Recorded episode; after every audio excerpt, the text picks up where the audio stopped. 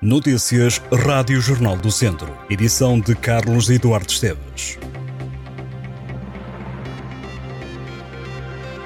A estátua de Viriato em Viseu e a rampa que integra a cava de Viriato vão ser iluminadas. O anúncio foi feito por Fernando Ruas, o presidente da Câmara de Viseu. Espera que a luz se acenda no dia do feriado municipal.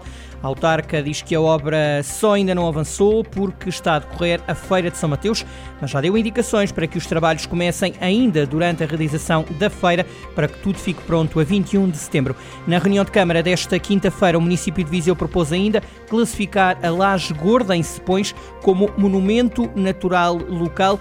O Monte de Santa Eufémia, contornado pelo rio Voga, é um miradouro sobre a natureza encavalitado numa poderosa fraga chamada de Laje Gorda, que está situada na Estrada Nacional 323 em Sepões.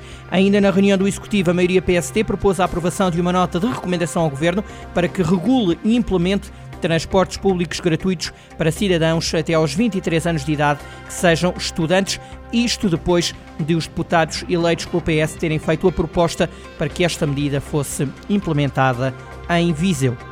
Quando estamos a poucos dias do início da Romaria dos Remédios, o Santuário dos Remédios, em Lamego, quer recuperar os azulejos do escadório com a ajuda da comunidade. O projeto Azul e Branco partiu da Real Irmandade de Nossa Senhora dos Remédios. O objetivo passa por repor os painéis de azulejos do escadório do santuário e o projeto quer envolver a população, os devotos, os peregrinos e os turistas, além de todos os que apreciam a arte da azulejaria e se preocupam com as questões do património. O coordenador do projeto e membro da mesa administrativa da Irmandade dos Remédios, Paulo Barradas, apelou ao sentido de pertença, de orgulho e de responsabilidade de todos os lamecenses. O promotor explicou que o primeiro primeiro painel de azulejos será reposto a partir de fotografias de Santos Simões e que os custos com execução artística, produção, colocação e manutenção vão ser suportados por todos os que quiserem associar-se ao projeto. Quem quiser poderá comprar um ou mais azulejos do painel. A Irmandade dos Remédios terá durante as festas dedicadas à padroeira, que começam já na próxima quinta-feira e que se vão prolongar até 9 de setembro, um stand dedicado ao azul e branco na Avenida Doutor Alfredo de Souza, no centro de Lamego. Aí os visitantes poderão adquirir as peças. Também presente na apresentação do projeto esteve o Presidente da Câmara, Francisco Lopes, que realçou a importância da iniciativa.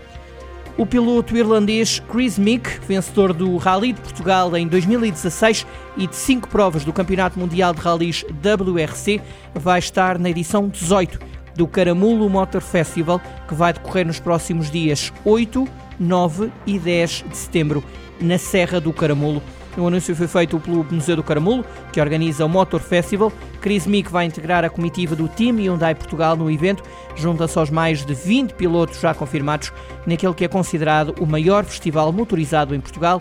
Ao longo de uma carreira com mais de 20 anos, o piloto irlandês passou pelas equipas oficiais da Mini, Citroën e Toyota. O Museu do Caramulo destaca-lhe a rapidez e a audácia ao volante. Chris Mick conta com um palmarés que inclui cinco vitórias no WRC, nomeadamente no Rally da Finlândia em 2016. Nessa prova, bateu o recorde média de velocidade mais alta registada numa prova do campeonato.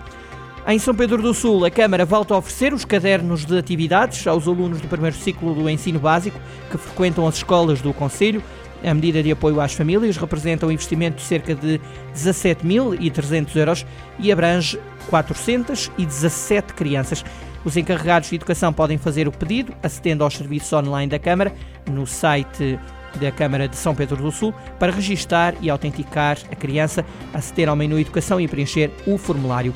Em alternativa, os pais poderão também dirigir-se ao gabinete de atendimento ao município, apresentando o recibo de compra dos livros de fichas ou cadernos de atividades em nome do educando e pedindo o respectivo reembolso. O pedido pode ser efetuado durante o decorrer do ano letivo, que começa entre os dias 12 e 15 de setembro.